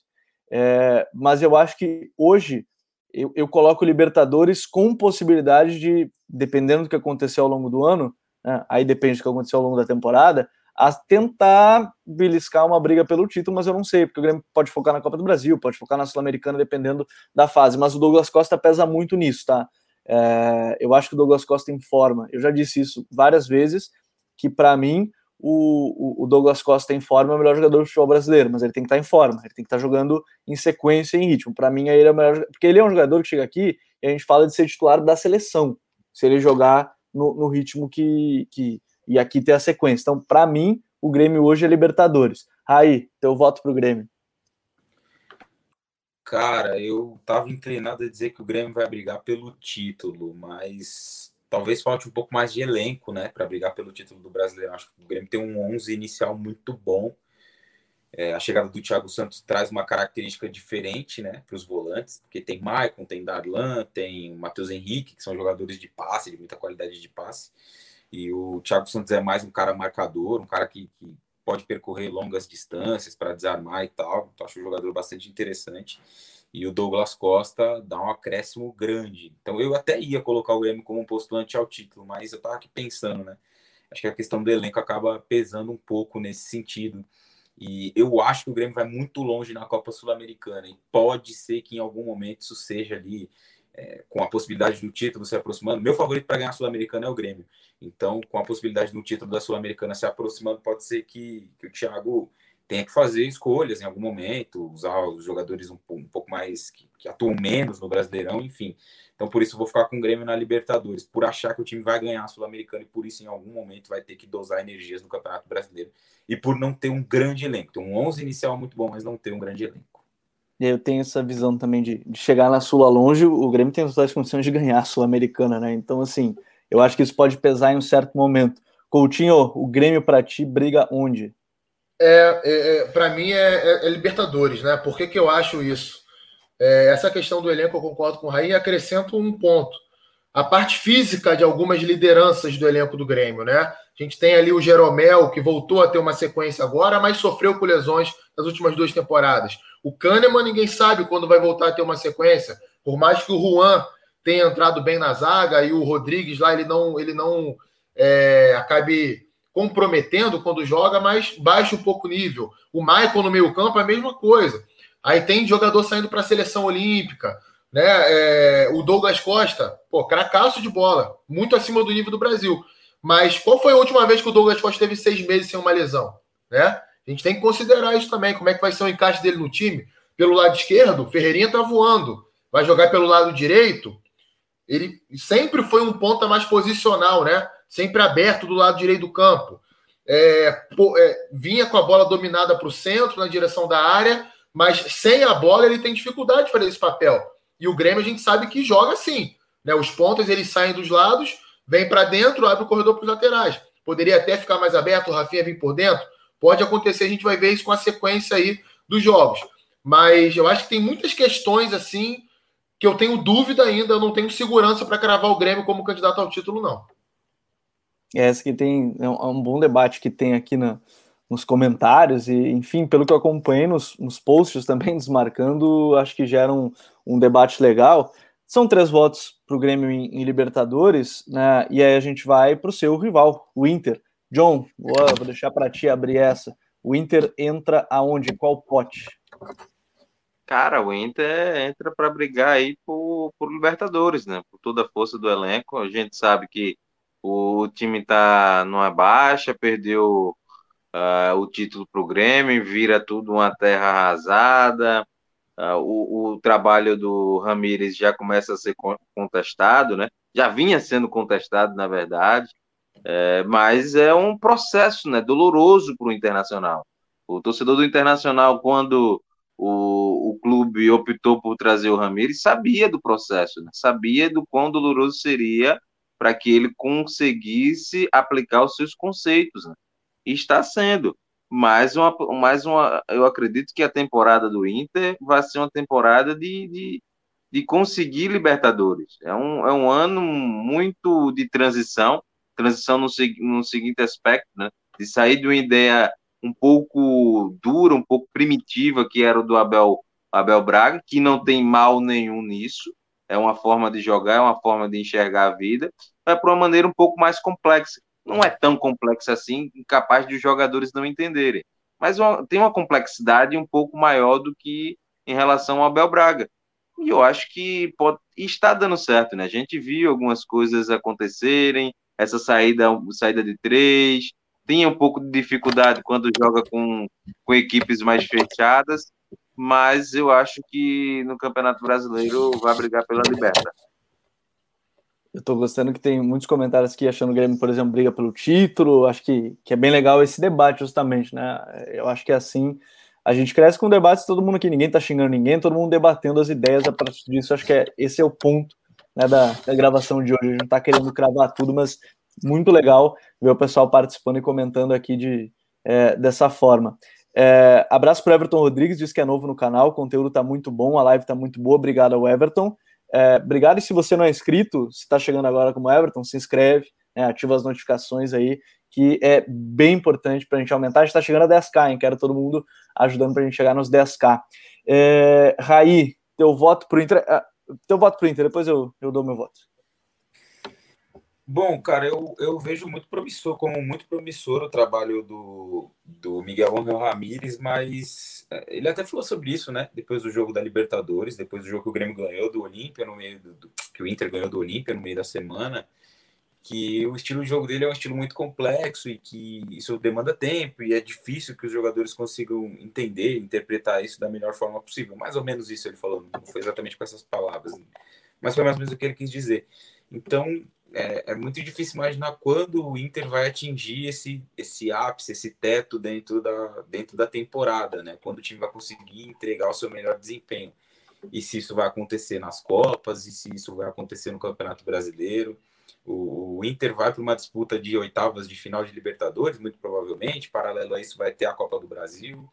É, não vejo o Inter também com um grande elenco, acho que tem bons jogadores no 11 inicial. A chegada do Tyson foi muito importante mas acho que é um Inter que de novo briga por uma vaga na Libertadores. Não, não consigo ver esse time com força e, com jogo, né? Nesse momento, com, com adaptação ainda lenta para chegar a uma vaga na, na Copa para chegar a brigar pelo título. Então acho que vai ficar por uma vaga na Libertadores. Eu confesso que o meu voto ele tá pendendo entre pré e Libertadores e aí eu explico. Pré e a Libertadores e o Libertadores, né? Não pré-Libertadores apenas porque eu acho que esse trabalho vai ter muito percalço aí, tá? Eu acho que vai ter Acho que eu concordo com o Caio falou. Acho que é interessante o que o John falou também sobre esse time é, ter um elenco bom, mas eu acho que vai ter muito percalço. A gente tem visto já o Inter oscilando em atuações boas para atuações bem abaixo. Eu acho que é uma oscilação bem grande. O meu voto hoje, é, apesar de ver um potencial de crescimento muito grande, considerar um Ramires um excelente treinador, acho que tem muito potencial eu acho particularmente que hoje a briga é entre os seis primeiros, é para estar entre os seis primeiros. E aí pode ser que venha classificar a Libertadores direto, mas hoje eu particularmente voto em, em pré-Libertadores. No momento 2 a 1 para o Inter em Libertadores, Coutinho. Eu deixo tu ou, ou empatar tudo ou só confirmar o Inter brigando ali na Libertadores. Para o desespero aí de vocês que estão contabilizando os votos do público, né? Eu vou concordar com você, Gabriel. Eu acho que é, o time é inconsistente ainda. Acho que tem boas ideias, tem bons momentos, mas outros momentos que é, o time deixa muito a desejar, principalmente em termos de agressividade, né? De, de intensidade sem a bola também. É, precisa melhorar, precisa ser um pouco mais competitivo para encarar um Brasileirão com Libertadores no meio, com Copa do Brasil no meio. Sabe, às vezes dá a sensação que o time é muito molenga. É, falando português assim, claro é, tem que ser um pouquinho mais sangue nos olhos, né? um pouquinho mais viril, um pouquinho mais agressivo. Não estou dizendo aqui para dar porrada, para dar bicão, né? para jogar fechado na defesa, não é isso. Né? É para jogar com a bola, mas com mais agressividade, mais contundência quando chegar no ataque, né? mais força na transição defensiva. Quando tiver em fase defensiva, pressionar a bola com mais força. Acho que está faltando isso para o Internacional. A minha, a minha concepção hoje é pré-Libertadores. Cara, os votos estão muito legais. Eu achei muito interessante ter o. o, o... E esse é, esse é o nível de debate que a gente tem gostado de ter aqui. Por exemplo, o perfil que é o Sou Jeromel botou Inter Libertadores. Né? Não tem problema. E aqui a gente estava a debater, isso é muito legal. Uh, vou tentar de novo. O olhômetro, a minha matemática muito rápida não é das melhores, mas vamos lá. Uh, a partir do momento que eu botei, era Libertadores, Libertadores, aí tem três votos para pré, mais um Libertadores, eu, pelo meu voto aqui no olhômetro, rapaziada, eu vou colocar Libertadores, tá? Pela votação aqui, é Libertadores. Então, abraço aí para todo mundo que votou. Na votação aqui, o voto de Minerva é sempre de vocês, do público. O Inter entra na briga pela Libertadores, tá? Então, valeu aí mais um, mais um que o, que o voto de Minerva decidiu. Corinthians, do Inter, né, é, em outro, eu vou me esquecer qual foi o terceiro clube que foi o Ódio Mineiro, acho que foi o Atlético Goianiense ou o Corinthians, mas enfim, legal aí ver o, o pessoal votando. Então vamos adiante. Faltam seis. Juventude, vou abrir o, o Juventude, tá? O Juventude para mim é, pelo que eu vi, do elenco que até está se reforçando, mas eu acho que o, o, Juventude hoje é brigar contra o rebaixamento. É um time que tem umas ideias legais, o Marquinhos Santos é um adepto do jogo de posição, inclusive, né?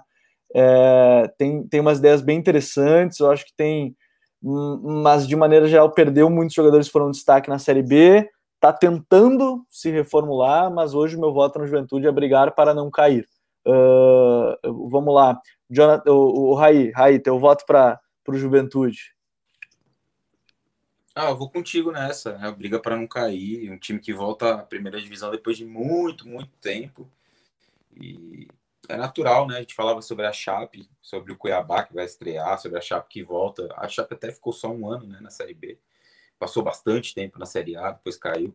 Então essa adaptação ela não é muito fácil, essa readaptação. Então, por isso, na minha visão, é um time que vai, vai brigar contra o rebaixamento ao longo do campeonato. Coutinho, teu voto pro, pro Ju. Ah, é rebaixamento, é luta contra o rebaixamento, porque é, tecnicamente está bem abaixo, mas tenha contratado, aí, o Juventude contratou bastante gente.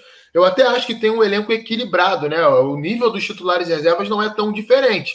A questão é que esse nível, para o padrão da Série A, é baixo.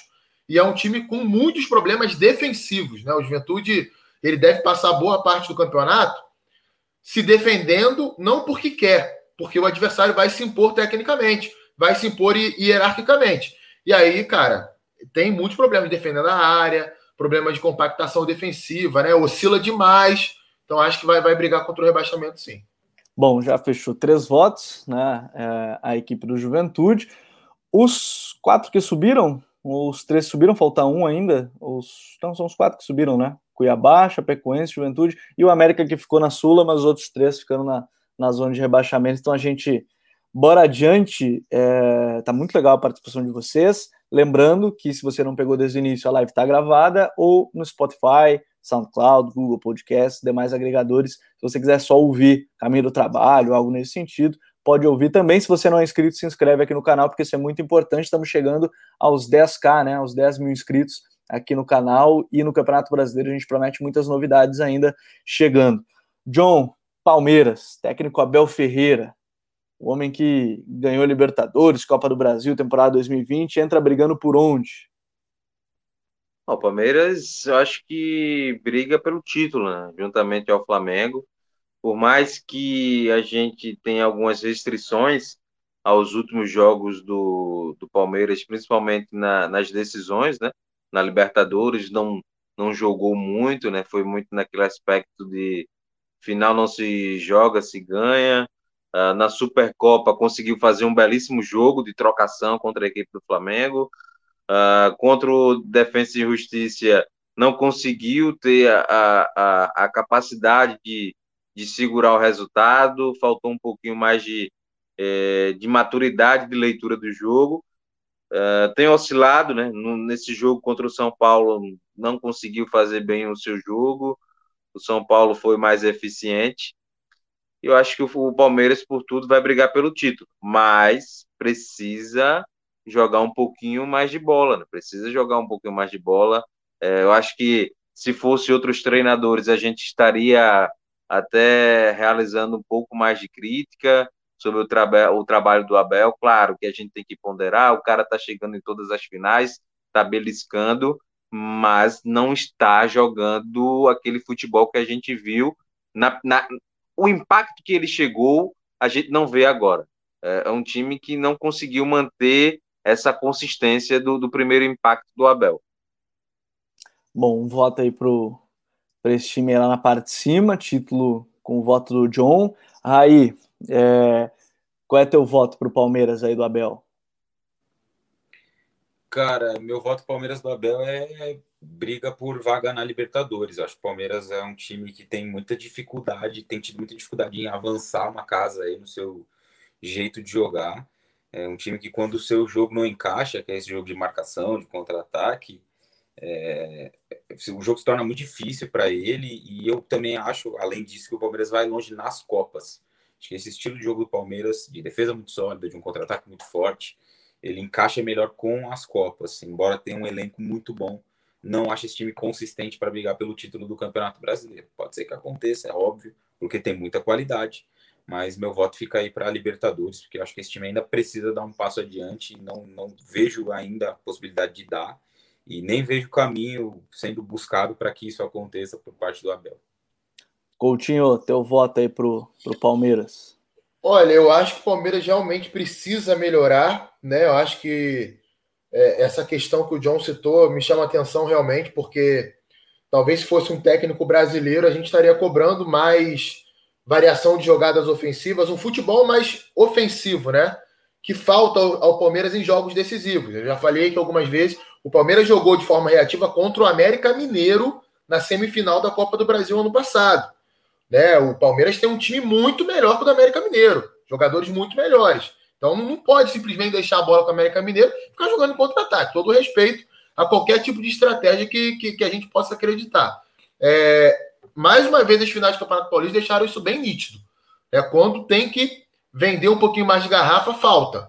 E mesmo assim, é, eu coloco o Palmeiras como candidato ao título porque eu, eu acho que é um time sólido defensivamente, acho que é um time competitivo, mas com essa ressalva, precisa é, com essa ressalva, precisa sim melhorar.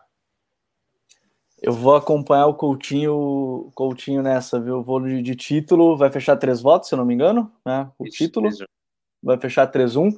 É, eu acho que tem que crescer, concordo. Eu, eu acho que essa, essa fala do Jonathan ela é muito pertinente. Se fosse o treinador, provavelmente as críticas seriam tão grandes quanto, mas eu acho que aí o Palmeiras ganha também no elenco.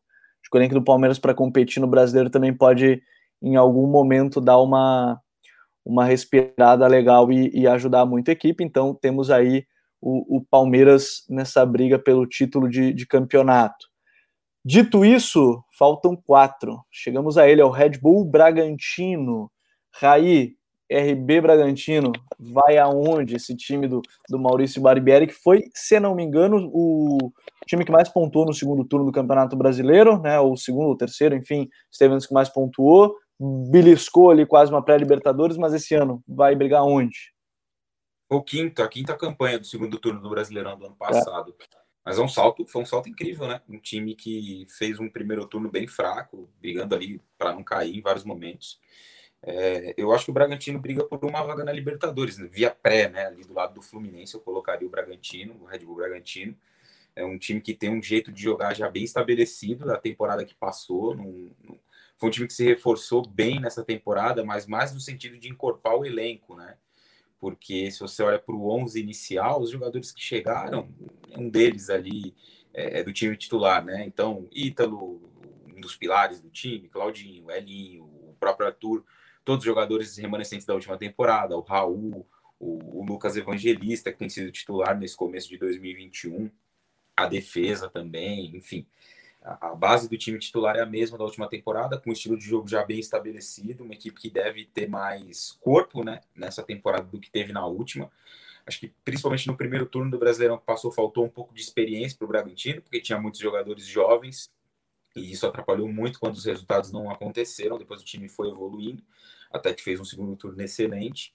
Então, nessa temporada, acho que o Bragantino tem chance sim de brigar por uma vaga na pré, ainda mais que, na minha visão, um time que vai ficar na primeira fase da Sul-Americana por conta do, do, da condição do grupo, né? Ficou muito difícil para o Bragantino, demorou um pouco para reagir, né? Teve uma derrota em casa, Agora precisa ganhar na última rodada, precisa torcer para que o Emelec perca em casa, o que é muito difícil contra um time já eliminado, só passa um por chave.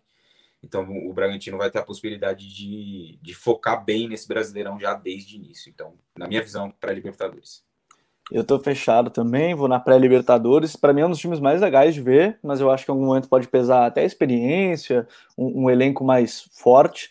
Vou com pré-Libertadores, acho que agora o Maurício Barbieri mesmo pegou no meio do caminho, né, na temporada passada, e conseguiu fazer uma belíssima, belíssima recuperação. Coutinho, teu voto para o Braga? Pré-Libertadores também, né? Segue sendo um time organizado, né? Agora jogando mais com, recentemente, com três zagueiros, né? É, dando um pouquinho mais de liberdade para o Arthur e para o Claudinho de movimentação. É, mas eu acho que continua sendo um time que produz, mas não consegue ser contundente no ataque. Às vezes tem dificuldade com isso. Né? Cria, mas finaliza mal, ou às vezes tem um volume e não cria tantas chances assim e sofre algumas transições. Então, acho que o, o Bragantino ele vai ser um time chato, enjoado, vai tirar pontos de, de candidato ao título, mas eu não vejo ele ainda com aquela força de, de se estabelecer ali no G4, não. Acho que ele briga por uma pré-Libertadores. Bom, três votos para o Braga, né? Então já entra ali na zona de pré Libertadores. John, vamos adiante. Santão, Santaço da Massa, contratou Fernando Diniz. Dois jogos apenas, né? Do Diniz nesse momento que a gente está gravando. Mas o que, que você imagina que possa fazer aí o Santos nesse campeonato brasileiro?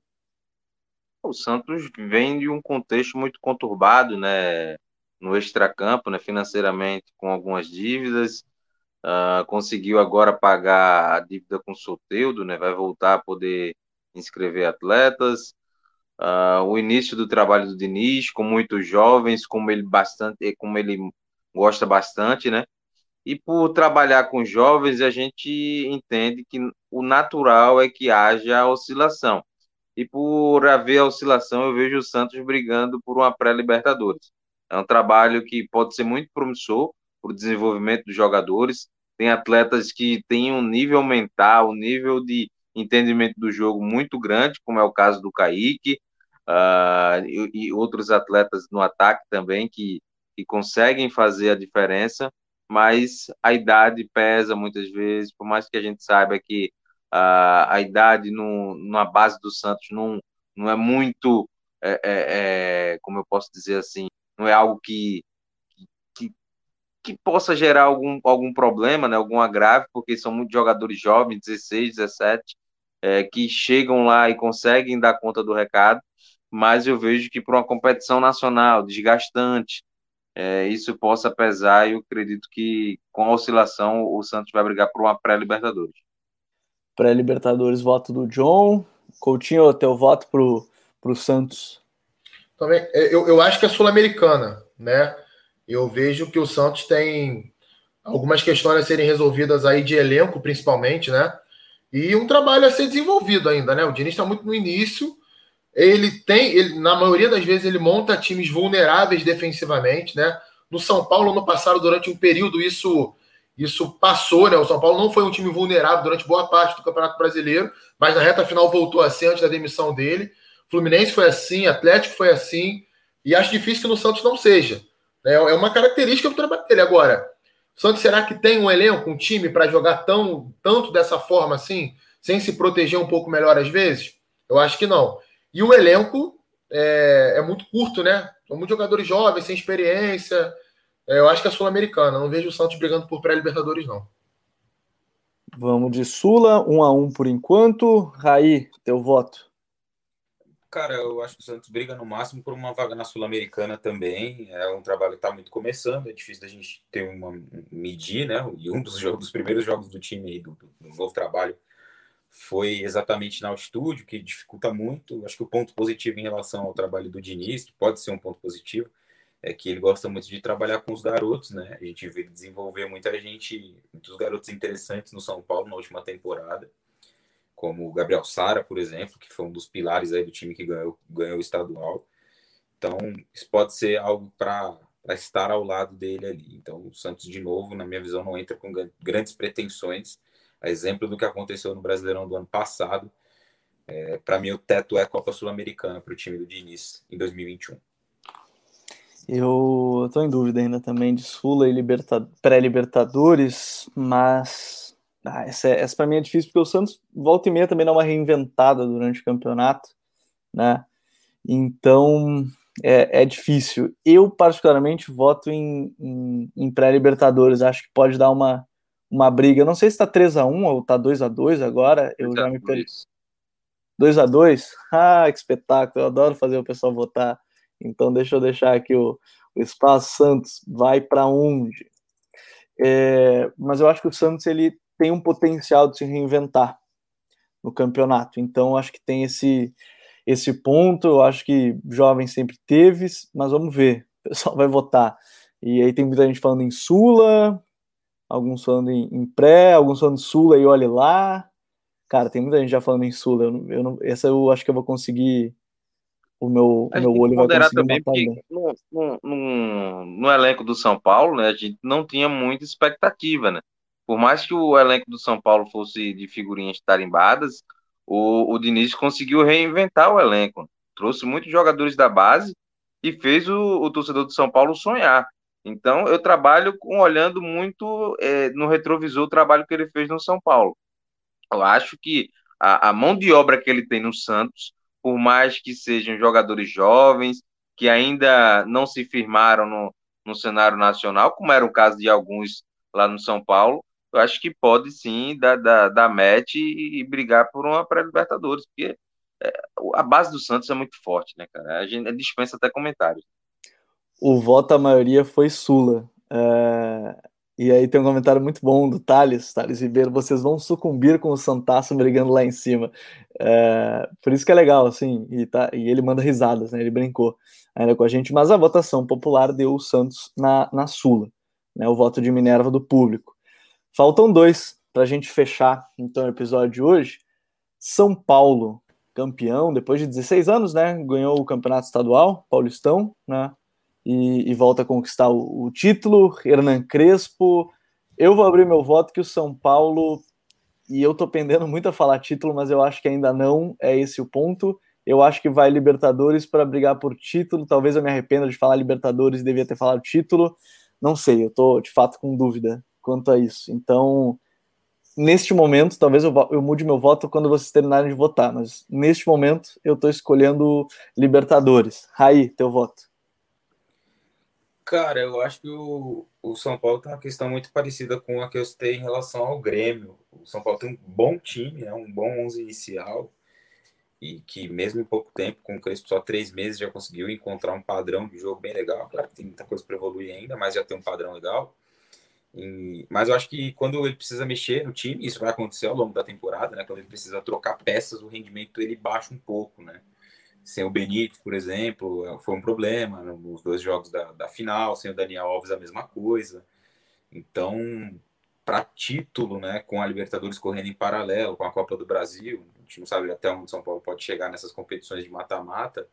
Acho que por, por, conta do elenco, por não ter grandes peças de, de reposição, São Paulo tem ali 13 jogadores confiáveis assim para jogar sempre o rendimento não cair. Por isso, acho que é o time que entra no campeonato brigando pela Libertadores.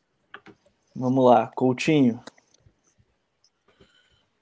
A minha é título, né? Eu acho que se eu tivesse que colocar um time hoje que eu acho que pode brigar com o Flamengo quase que de igual para igual é o São Paulo, né? Porque é mais equilibrado até do que o Flamengo, porque consegue ter uma defesa mais confiável e cria no ataque também. Muito intenso o time, é, organizado. Eu acho que uma bela demonstração de força aí nessas finais contra, contra o Palmeiras. Então coloco, coloco no título. Vamos lá, John. Eu tô quase me arrependendo do meu voto já, inclusive. Eu vou Libertadores, né? Libertadores, porque o São Paulo não tem um elenco tão, tão recheado. É, vai chegar um momento que vai acavalar o calendário, vai ter Libertadores e, e Campeonato Brasileiro e Copa do Brasil. Então vai ficar um pouco difícil, né? Para lidar com essa situação. Ah, o Crespo vai disputar o Campeonato Brasileiro pela primeira vez. É, uma oscilação pode gerar alguma conturbação, porque a gente já, a gente já passou por isso, né? O Crespo já estava sendo contestado pela derrota contra o Racing da Argentina, com um time é, considerado reserva. É, eu acho que, que é Libertadores, porque é um, é um projeto que está se iniciando. Eu não vejo como um projeto que, que, que está se consolidando, né? Está se iniciando. Eu, eu, assim, como meu voto foi muito meia boca, eu queria votar em título e votei em Libertadores e vou deixar o pessoal decidir deixar aqui nos comentários o pessoal decidir que eu acho que vai ser mais democrático a nossa, nossa eleição, e aí depois a gente fecha com esporte. Título ou Libertadores? Vamos ver o que, que o pessoal vai, vai preferir, depois a gente vai chegar já no esporte, mas por enquanto a gente vai pela, pela contagem de novo, nosso olhômetro e contagem de votos. A gente vai com título, título, título, título. Tem dois de Libertadores aqui, mas creio que a maioria maioria está escolhendo o título, então são Paulo vai brigar pelo título, fechando aqui em cima esses quatro times. Títulos com ressalva, título, liberta, título. É, ficou bem equilibrado, mas acho que a maioria foi, foi para título. Considerando, aqui, botar, considerando que Atlético e Palmeiras estão, São Paulo também briga por título. Para a gente fechar, vamos lá. John, Sport Recife.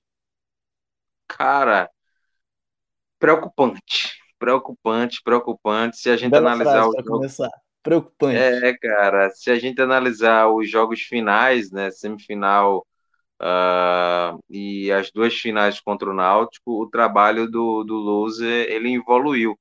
Ele conseguiu a proeza de evoluir, né? Claro que o esporte, é, se a gente comparar com a era Jair Ventura, tem um pouco mais de opções. Tem chegado, vai chegar agora o André, o André Balada, tem o Mikael, tem o Trellis, Everaldo, estava um pouco mais recheado né, de, de opções no ataque. Não quer dizer que seja de muita qualidade. A não ser aí o André, né? O André que já tem serviços prestados, cara que foi artilheiro no, do Campeonato Brasileiro em 2018. É um cara que conhece o faro de gol e quando veste a camisa do esporte consegue render é, o que ele já rendeu outrora lá, lá naquela época do, dos meninos da Vila com Neymar e Ganso. É um time que preocupa porque Rapaz, não conseguiu jogar, cara. Não conseguiu jogar contra o Náutico.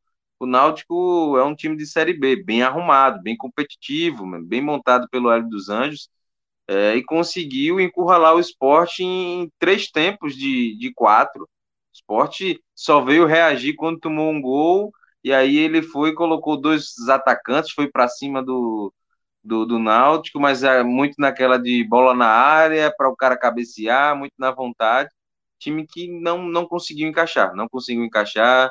uh, não tem uma saída de bola bem estruturada, os laterais, as laterais do esporte, é, por mais que sejam, entre aspas, unanimidades pela falta, pela ausência de atletas para disputar a posição, Patrick e Sander é, são titulares com ressalva, tem muitas dificuldades, é, são muito físicos, chegam muito, mas não tem a qualidade devida para cruzar. Thiago Neves ainda não encaixou, não encontrou o seu ponto ótimo ali dentro do grupo.